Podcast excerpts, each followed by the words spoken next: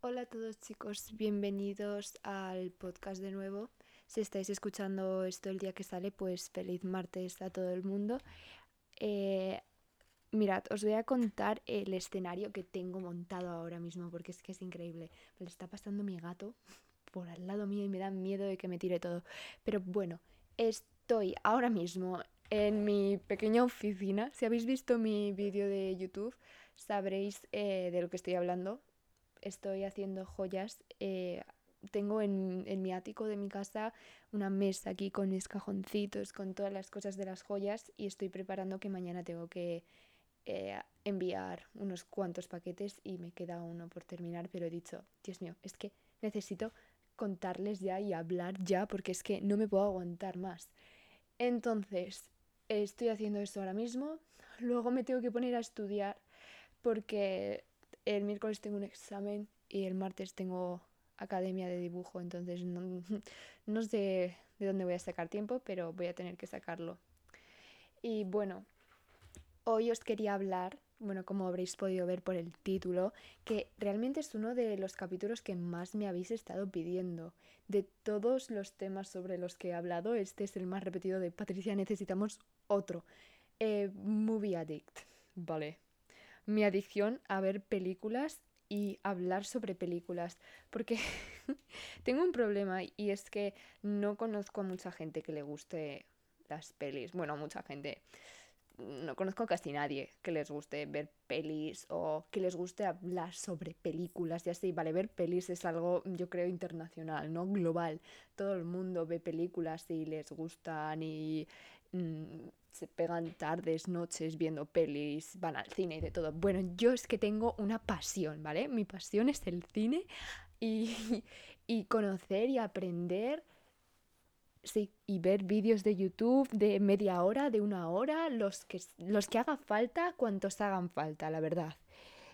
Y bueno, pues os quería contar un poquito sobre lo que últimamente me está gustando y mis opiniones un poco. Básicamente esto es como mi opinión en el cine. Obviamente no tengo ni idea de lo que estoy hablando la mitad del tiempo y si viene aquí un crítico de películas seguramente me denuncie por, por estúpida. Pero nada, yo creo que tras cientos y cientos y cientos y cientos de películas que he visto tengo un mínimo de de derecho para criticar, para criticar o opinar, u opinar. Entonces, vamos a empezar con mis directores favoritos. Bueno, eh, estaba viendo ahora mismo, y es por lo que me he puesto a grabar el podcast, eh, la peli de Tenet. Seguro, es que ahora no me acuerdo sobre lo que hablé bien, pero seguro que en el capítulo anterior de las películas hablé, sobre Tenet que es eh, sinceramente la película que a mí más me metió en lo que es el cine. Porque os voy a contar. Yo durante la cuarentena pues veía un montón de películas, pero muchísimas. pero no me... No es que me impactaran o me me movieran por dentro. O sea, veía películas pues como cualquier otra cosa, ¿no? Sí que es verdad que de pequeña fui a un club de cine al que me llevaba mi padre obligada y pues había, me encantaba, me lo pasaba súper bien, pero iba sola y me daba un poquito de vergüenza a veces. Se llamaba La Linterna Mágica. Si alguna de persona que está escuchando esto ha ido, por favor, que me lo diga, que me escriba un mensaje en Instagram o algo, porque es que me haría una ilusión coincidir, o sea, saber que había gente, porque sí que es verdad que se llenaban las salas y había como varias sesiones era un sábado al mes por la mañana, ibas ahí al cine Palafox, que no creo que esté ahora el... Eh, creo que no se seguirá haciendo, pero vaya, era súper divertido. Y pues desde pequeña siempre como que he estado un poco metida en el mundo del cine, pero no le prestaba mucha atención. Entonces, ¿qué ocurrió con Tenet? ¿Y por qué es importante para mí? Bueno, mm, terminó la cuarentena y Tenet fue la película del año COVID digamos. Eh, he leído y he visto un montón de vídeos y he llegado a la conclusión de que Tenet tenía muchísima mm, presión, un poco porque fue una de las pocas películas que se sacó en el año 2020, sí, 2020, obviamente año COVID, y mm, película, a ver, se sacarían bastantes, pero de Christopher Nolan, que es un gran director que ha sacado Batman, El Caballero Oscuro. Em, ¿Cómo se.? Es que me sale el nombre de la película en inglés. Vale, ya está. Origen, em, El Prestigio, montones y montones de películas, pues que tienen buen nombre, ¿no? Que mm, la mayoría de gente ha visto y sabe de lo que está de lo que estoy hablando.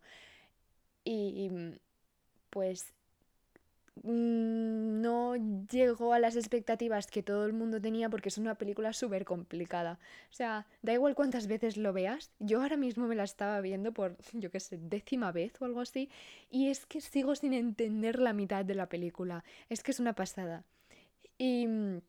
Pero a mí me encantó. O sea, me metió tanto en la película de tengo que intentar entender esto. O, madre mía, me he quedado loquísima. ¿Qué he visto? Las escenas de acción me parecían una pasada. Eh, lo complicado que era grabar algunas cosas y lo bien que estaba hecho. La música, todo. Me quedé loquísima. Encima fui eh, con mi padre y con mi hermano al, al cine Palafox en Zaragoza, vaya a la sala más grande que hay, la que tiene palcos arriba. La vimos en una edición, era especial, versión original, porque yo, sinceramente, si veis películas en español, entiendo que la gente que lo haga sea porque no entiende inglés o lo que sea, vale, ahí te lo paso. Pero ver, ver, ver, es que yo, si me dicen de ir al cine a una película en español no voy. Me da igual que sea mi película favorita o que me vaya a encantar, no voy. Es que no puedo ver una película en español. me sangran los oídos, lo siento, pero es que no puedo. No veo la tele en No la veo la tele en español, no me niego, es que no puedo. Y bueno, la vimos en versión original, eh, edición no sé cuántos milímetros era, pero era como distinta, estaba grabada con otro tipo de cámaras y bueno, me quedé loquísima. Volví a ir a verla al cine, quería ir, es que yo a todos, a todos mis amigos como, tienes que ver Tenet, tienes que ver Tenet. Decían, vale, pues vamos al cine, yo voy con vosotros, es que la necesito volver a ver, es que me ha marcado de por vida esta peli. Y volví al cine a verla, mm, luego me la intenté ver pirata porque es que la necesitaba volver a ver no, no la encontré. Bueno, creo que la encontré, pero se veía de estos que te graban en el cine la peli. no. Y luego me enteré de que la pusieron en Movistar. Ahora mismo está otra vez en Movistar hasta mitades de abril. Si no la habéis visto y tenéis Movistar Plus, por favor, ir a verla y luego escribirme por Instagram o lo que sea, decirme, Patricia, como si me escribís un correo de 100 caras diciéndome, Patricia, esta peli es una mierda. No sé cómo te podía gustar. Bueno, pues os, os yo qué sé, os pegaré, no es broma, porque no os puede no gustar. y pues a mí de verdad me, me, encantó. Y me empecé a ver un montón de vídeos, pero es que llegué a mi casa, me acuerdo de llegar del cine, me senté en la tele, me puse YouTube y me vi como 50 vídeos explicando la peli Tenet.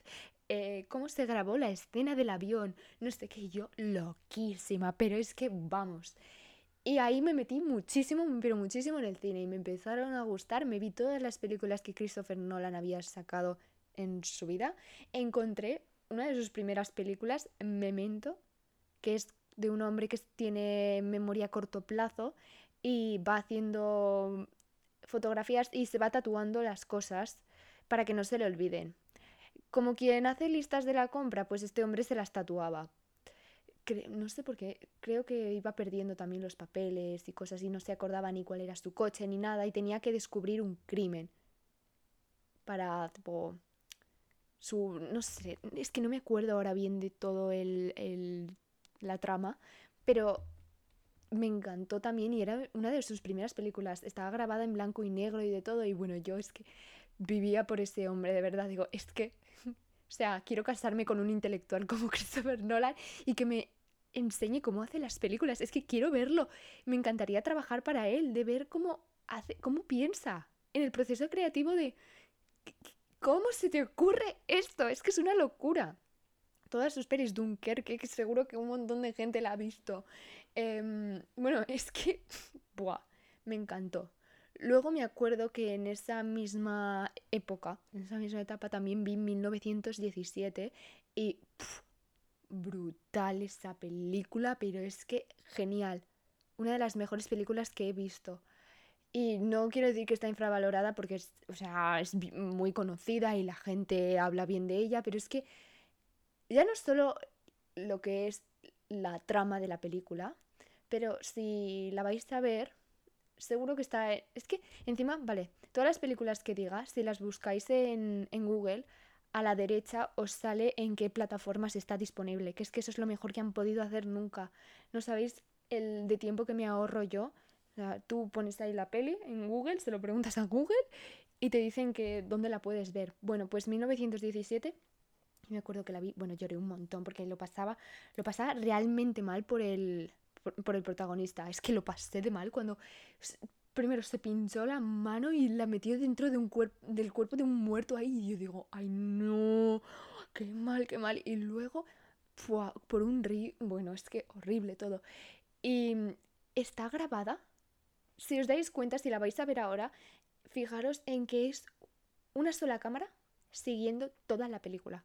A mí me lo dijo mi padre antes de que la empezara a ver. Entonces me fui fijando durante toda la peli. Solo hay... No realmente, o sea, obviamente no la graban todo de una vez, pero en la película que tú veas hay un parón. Hay un parón en el que eh, la cámara deja de seguirle y luego le vuelve a seguir todo el camino. Y es una pasada la, la capacidad que tiene la gente para poder grabar esto es que me parece una locura. Una locura. Luego también, otra de las películas que me, me marcó un montón y es que flipé, pero flipé en colores, fue... Em, ¿Cómo se llama ahora? Es que me salen todas en, en inglés. Bueno, menos mal que tengo el ordenador aquí al lado y puedo ir buscándolas mientras. Es esta de DiCaprio, em, del oso, pero es que no me acuerdo. No me acuerdo de cómo se llama. El Renacido. Eso. Vale, pues la película del Renacido me pareció una... Es que... Vamos. Vamos. No quiero dar mucho sobre la película, pero la tenéis que ir a ver porque es que es una pasada. Es... Alucinas con las escenas que tiene, lo bien que actúa todo el mundo. Es que es una pasada, de verdad. Os la recomiendo. Mm, el Renacido un montón. Te deja impactadísimo, pero bueno. Luego también del mismo actor de DiCaprio, mm, El Lobo de Wall Street. Este director de cine, no me sale ahora el nombre. ¿Cómo se llamaba? Es verdad, es verdad. Martín Scorsese. Bueno, tiene peliculones. Pero peliculones. También tiene la de. Eh, el irlandés la pero el irlandés creo recordar que era una serie. Shutter Island, mirad, también peliculón, son de tramas que te, dan vueltas la cabeza y tienes que estar todo el rato pensando porque dices, ¿qué, qué, qué, qué, estoy viendo? ¿Dónde me he metido? ¿Pero qué estoy haciendo? es que no entiendo ni por dónde he empezado ni, ni a dónde me va a llevar esto, pero son pelis geniales. Luego también estoy segura que hablé sobre este otro director en, el anterior podcast, pero Wes Anderson. Mirad, tengo una fan por este hombre. Es que todas sus películas, tú ves una película suya y es como si te estuvieras metiendo dentro de un sueño. Ojalá mi cerebro funcionara como el suyo. Sus películas son tan bonitas, las escenas, la perfección. Si me he fijado de una cosa es que em, la mayoría de los actores que me gustan y de las pelis que mis favoritas son que son muy perfeccionistas o que prestan mucha atención a los pequeños detalles. No son películas de... Mm, obviamente me encanta Marvel y me encantan las eh, producciones así grandes que son para pues entretener y ya está, ¿no? Pero el, las pelis así que prestan más detalle, más atención a los pequeños detalles, a, a storylines complejos y sí, no sé, la perfección me gusta en el cine. Pero Wes Anderson te pone unas escenas tan bonitas. En Disney Plus, en Disney Plus están la mayoría de sus películas. Yo quería verme este fin de semana, no la he visto, pero eh, Moonlight creo que se llama. El, es como un campamento de niños. Y mm, esta es una de las pocas que no he visto de las suyas, porque no está en ninguna parte. Se llama la peli Moonrise Kingdom. Y esa creo que es de las pocas que me faltan de ver de sus pelis, pelis. Y Fantastic Mr. Fox, La isla de los perros, que son de animación, de son geniales. Y el hecho de que use como al mismo casting en todas las películas, al mismo reparto, me parece súper original. Y es que es súper divertido. Bill Murray, yo creo que sale en el 99% de sus películas. Owen Wilson, que salía en, en Noche en el Museo, es uno de los vaqueros. También sale en casi todas sus pelis. Y el año pasado sacó The Friend Dispatch, que pues un montón de gente supongo que la vería porque salía eh, Timothée. Amo a Timothée. Y genial. O sea, sus pelis son una pasada. Hay una película, esta tampoco la he visto, que es como él dirigiendo películas. Digamos un reportaje sobre él como director. Y creo que ni siquiera estudió cine. Me vi algún vídeo y creo recordar que no estudió cine. Y es una pasada de director.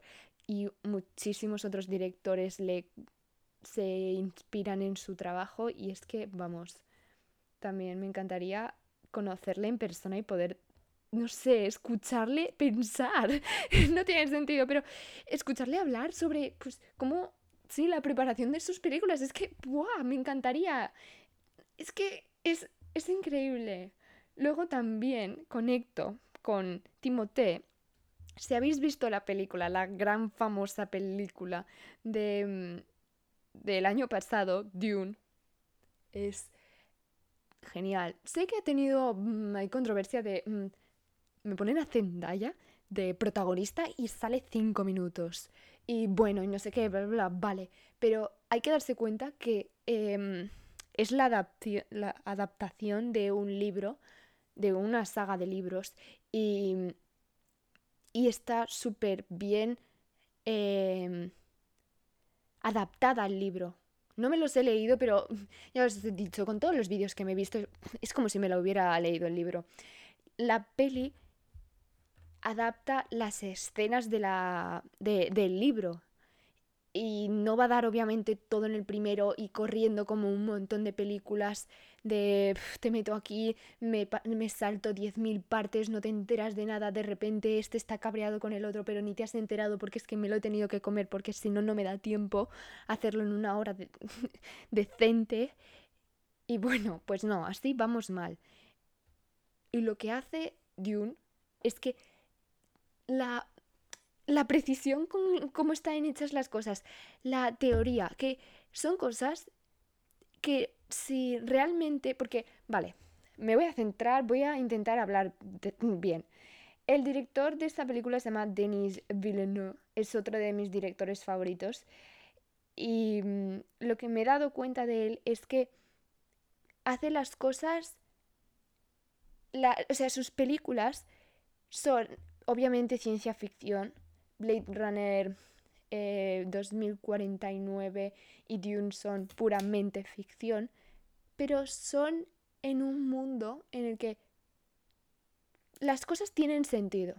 No es em, realista que los coches vuelen, que haya coches volando, que haya un, gusano gigante de arena, pero les da sentido que si que, que podría ser real, que si ese gusano existiese, yo te doy las razones científicas para que pueda ir por arena. Y es que las partículas, la vibración puede fluir, no sé qué, bla, bla, bla, vale.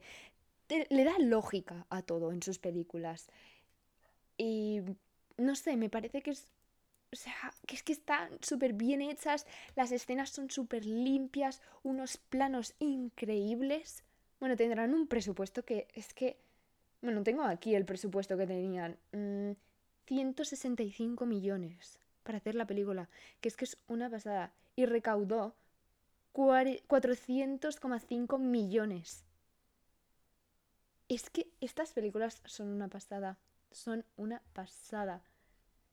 Y bueno, eh, Denis tiene un montón más de películas que a mí me han encantado. El Sicario, este año creo que sacan la segunda parte del Sicario y bueno, es brutal. Sacaron, he dicho segunda o tercera, no lo sé. Bueno, sacan la tercera. Él dirigió la primera de Sicario, luego hicieron una segunda, pero que también está súper bien hecha. Y este año creo que sacan la tercera con otra vez como director Denis Villeneuve. luego también eh, tiene Prisoners, que me encantó esta película, me parece increíble. Y una historia, pues, que es que te, te mantiene en tensión todo el rato. La llegada también brutal. Blade Runner, me la vi como dos veces en el mismo día porque es que me gustó un montón. Y es que son todas una pasada. Una pasada. Y bueno, bueno, ahora os puedo hablar también porque es que yo voy al cine. Demasiado, o sea, más de lo que debería realmente. Eh, tengo en el móvil porque me las voy guardando, voy casi siempre con mi amiga Adriana y pues vamos comprando entradas un día una, un día otra y cada una se las guarda en el móvil. Y casi es una competición a ver quién a ver quién guarda más. Y tengo ahora mismo 1, 2, 3, 4, 5, 6, 7, 8 películas de estos últimos 3 meses. Es es increíble. Eh, bueno, sí, tengo aquí Dune. Ah, bueno, tengo de más tiempo. Tengo La Crónica Francesa, Spider-Man. Spider-Man dos veces, la fui a ver. Y la última que tengo es la de Batman. Bueno, quería hablar sobre la de Batman porque es súper reciente y pues si no la habéis visto os la recomiendo un montón que dejéis el podcast aquí o que la vayáis a ver y, y entonces escuchéis esta parte. Bueno, eh, Batman. Bueno, en verdad podéis escucharlo casi porque no voy a hacer spoilers. No voy a hacer spoilers, vaya, lo podéis escuchar. Eh, a mí me encantó la película tenía un poco de miedo, sinceramente, y lo dije en voz alta y todo, dije, no me va a gustar. Es que va a ser un blockbuster básico, eh, soso, y no me va a gustar. Porque es que, no, o sea, no. Porque tenía las expectativas tan altas de El Caballero Oscuro que sigo creyendo que es imbatible, porque es que... ¡Buah! Me encantó, esa sí que es una de mis pelis de go-to si no tengo nada que hacer, pues voy a ver Batman otra vez. o sea, con Christian Bale. ¿Se llama Christian Bale? Es que dudo tanto de mí misma, ya lo siento. Bueno, increíble. Eh, entonces, yo fui al cine y digo, es que, es que, no sé, no sé, me encantó. Salí del cine súper contenta con haber ido a ver la peli eh, la vi como el día después del estreno. Si salía un jueves, creo que salía un jueves. El viernes ya estaba en el cine y porque el jueves no podía ir. No podía ir. Ojo, que si no, me tenías a mí ahí la primera. Porque no me pierdo por nada una peli. No. El estreno de una peli que, vale, digo, puede que me guste, no me lo voy a perder. No vi trailers ni nada, odio ver los trailers. Antes era mi cosa favorita llegar súper pronto al cine para ver todos los trailers. Eh, Adriana y yo literalmente nos pusimos los auriculares y cerramos los ojos porque no queríamos comernos spoilers de ninguna peli. Porque es que me parece inconcebible los spoilers que te hacen en las películas. Es que eso debería ser denunciable. Tú vas al cine y te enteras de cinco pelis más. Pero te sabes la historia entera. Es que es una pasada. A mí me frustra un montón, os lo juro. Bueno, entonces, eh, fuimos a ver la peli. Se hizo un poco larga, eso sí que es verdad, porque dura tres horas. 2.56 creo que duraba. Que es un poco larga. Daba para hacer otra peli, yo creo, con el, el final. Pero está súper bien hecha. Tiene escenas súper, pero brutales. Hay una escena en concreto que yo, es que la estaba viendo y digo, ¡Oh! me he enamorado. Em, sale como, es una escena totalmente oscura porque lo que hace esta peli de Batman que a mí me gusta más que, mm, que otras en, en este aspecto es que se centra más en los malos. Obviamente, pues las pelis que sale el Joker pues se centran bastante en el Joker porque es el Joker. Pero esta se centra pues en la corrupción. Y que en Batman aún no está preparado para ser un super Batman, vamos. Em, como que es más realista como Batman, ¿no? Está ahí como medio depresivo, es un poco emo, I'm in love with the emo boy. Es un poco así, ¿no? Este, este Batman, mi querido Robert Pattinson. Pero, em, no sé, a la vez está súper bien el ver más la ciudad de Gotham en vez de... Porque lo que tenía en las pelis de Christopher Nolan, por ejemplo, es que mm, pues te enseñan ahí más eh, Batman y su poder y cómo puede con todo y es tiene un coche que es brutal, que el coche es que yo estaba flipando, la moto y vamos, es que me quedo sin palabras y no me quiero repetir demasiado. Pero este es más más realista y está súper bien adaptado a los de los cómics a mí, vamos, al menos me parece que está súper bien adaptado. Y, y no sé, está muy bien conseguido. Pero lo que decía, la escena esta es una escena que está en todo oscuro y de repente eh, aparece Batman y está como con disparos, no sé qué, y se ve solo los disparos. Y es, que, es que tiene escenas que son geniales. O que todos los malos tienen, los delincuentes tienen miedo porque están en la oscuridad y cómo lo narra, porque es la primera película de Batman en la que él mismo narra partes de la historia. En ninguna otra película se había hecho esto de Batman. Y en esta sí que se hace y me parece una pasada, porque realmente estás viendo la historia de Batman desde dentro de él un poco. Y te cuenta pues más su historia los traumas que tiene y todo, y os la recomiendo un montón si os gusta el cine pues más de acción. A mí me parece un peliculón, increíble, me encantó. Y bueno, también quería deciros, eh, hace que no veo una película romántica, es que yo antes era súper de... Mm, eh, de todos los chicos de los que me enamoré y todo, todo ¿no? Pero madre mía, me alegro tanto de haber evolucionado. Nada contra la gente que les guste esas películas. Pero es que a mí no me. No me mm, llenaban nada. Es que era ver una peli por. No, sabía qué hacer. Un viernes con, con, mi amiga súper aburrida, no sabíamos qué hacer. Y pues veíamos pelis mm, de sitcoms, de. Pues así. Y me he dado cuenta de que no. O sea, mi estilo, lo que a mí me gusta es acción, asesinatos, thrillers, mm, no saber lo que estás viendo hasta el último minuto y entonces enterarte. Eso es lo que a mí me gusta. Que un gran ejemplo, vale, esto es una recomendación de película, The Game. Si no os, visto, no os habéis visto The Game de David Fincher, que no he hablado sobre él en este podcast, al menos aún. Pero bueno, en resumen, David Fincher es otro gran, gran, gran, gran director. Tiene peliculones, son geniales sus películas. Seguramente habéis visto Zodiac, Seven. Esas son como sus más conocidas. Las dos como súper conocidas. Vaya, tiene un montón más. Pero a lo que voy. The Game es una película que no te enteras, o sea, no sabes lo que estás viendo hasta el final. Sabes lo que estás viendo, pero no sabes a dónde te va a llegar. Puede que la próxima escena sea, yo que sé, cualquier cosa, es que ya no sabes qué esperarte. Y a mí me, me quedé como un poco frustrada al final porque digo, jolín, todo esto para este final. Pero a la vez, si lo piensas, esa es la gracia de la película, ¿no? Que se da un mal increíble. Es que no os voy a contar nada porque quiero que la veáis. Pero pasan un montón de cosas tremendas para que al final digas, ¿Perdona? ¿What the fuck? Pero increíble, me encantó, me encantó. Y luego de series, porque es que me veo tantas películas a la semana que pues series no me da. Y aparte, no sé, todas las series me parece... Porque a mí, lo, si os habéis dado cuenta, lo que me encantan son grandes... O sea, que tengan aquí trillones de euros para gastar, que sea un una idea complicada y, que te lo veas de un sentón y digas, ¿what?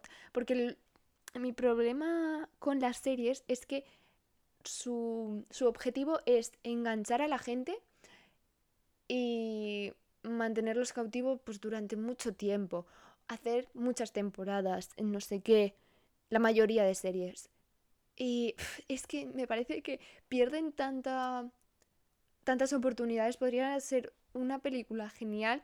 Killing Eve, por ejemplo, sí que es una serie que merece la pena, yo creo que ver, porque es pues una serie que la han hecho bien, vaya, pero hay tantas series que tendrían que haberse quedado en la primera, segunda, tercera temporada y hay siete temporadas que es todo el rato lo mismo y dices, tío, es que no, no.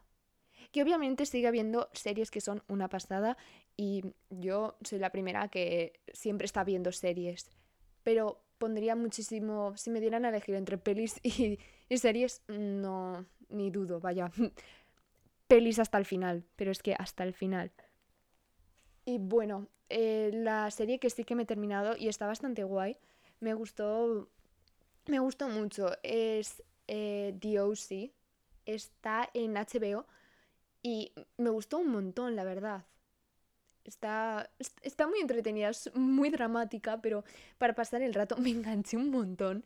Tiene un montón de capítulos largos y de todo y me la vi como en un mes pero es que cuando yo me engancho, me, engancho. También vi, obviamente, Euforia, me gustó bastante la temporada, las escenas son súper bonitas. La trama, pues, está bien, obviamente. Yo era. Un día, la final. En España sale a las 3 de la mañana, ¿no? Salían a las 3 de la mañana. Os juro que estaba por levantarme a las 3 de la mañana para verlo. Y me levanté esta mañana a, a las 7 porque tenía clase y leo el, grupo de clase y dicen, había guardia primera, ¿no? Yo, no puede ser. Me vi euforia a las 7 de la mañana. Y bueno, pues ahí, ahí estaba yo a las 7 de la mañana llorando con los, las manos en la cabeza. Digo, madre mía, madre mía, ¿qué está pasando? Y sí, ¿podría haber dado más? Yo creo que sí. Un poco... Eh, mmm, daba vueltas, o sea, daba, corría en círculos un poquito, pero aun con todo no me quejo y yo creo que la tercera temporada va a estar muy guay. Ojalá la sacaran ya porque hay que esperar un montón de tiempo. Oh, qué rabia. Pero bueno, esas son mis opiniones en películas. Espero que os haya gustado mi caos mi cerebro caótico para lo que son las pelis, porque es que... Mm, es que si supierais la de pelis que me veo durante una semana, es que no es normal. Entre semana me veo pelis. La gente pues ve películas los fines de semana. Yo veo pelis todos los días. Pero es que todos los días. Yo creo que no hay. Salvo la época esta que estaba enganchadísima a ver The O.C. que me veía pues tres capítulos, cuatro al día. No es broma. Eh, me veo dos pelis, tres al día. Ya no os cuento los fines de semana. Bueno, ayer fue domingo. Ayer creo que me vi tres películas. Una nuevísima que la han sacado ya en Disney Plus. Callejones. Pues que no me acuerdo del nombre. Bueno, pues me vi esta ayer, me gustó también un montón. Si tenéis Disney Plus o si queréis ir al cine, os la recomiendo porque está súper guay. Y me encanta esto de que Disney saque las películas, pero es que las saca la semana. Te las deja una semana en el cine y, ya las tienes. West Side Story también está ya en Disney Plus, me la vi el otro día también. Es que están todas. Bueno, Disney Plus es una de las mejores adquisiciones de, de mi vida, la verdad, no os voy a mentir. Y bueno, chicos, espero que os haya gustado un montón. Me podéis dejar vuestras opiniones y recomendaciones de películas que queráis que vea.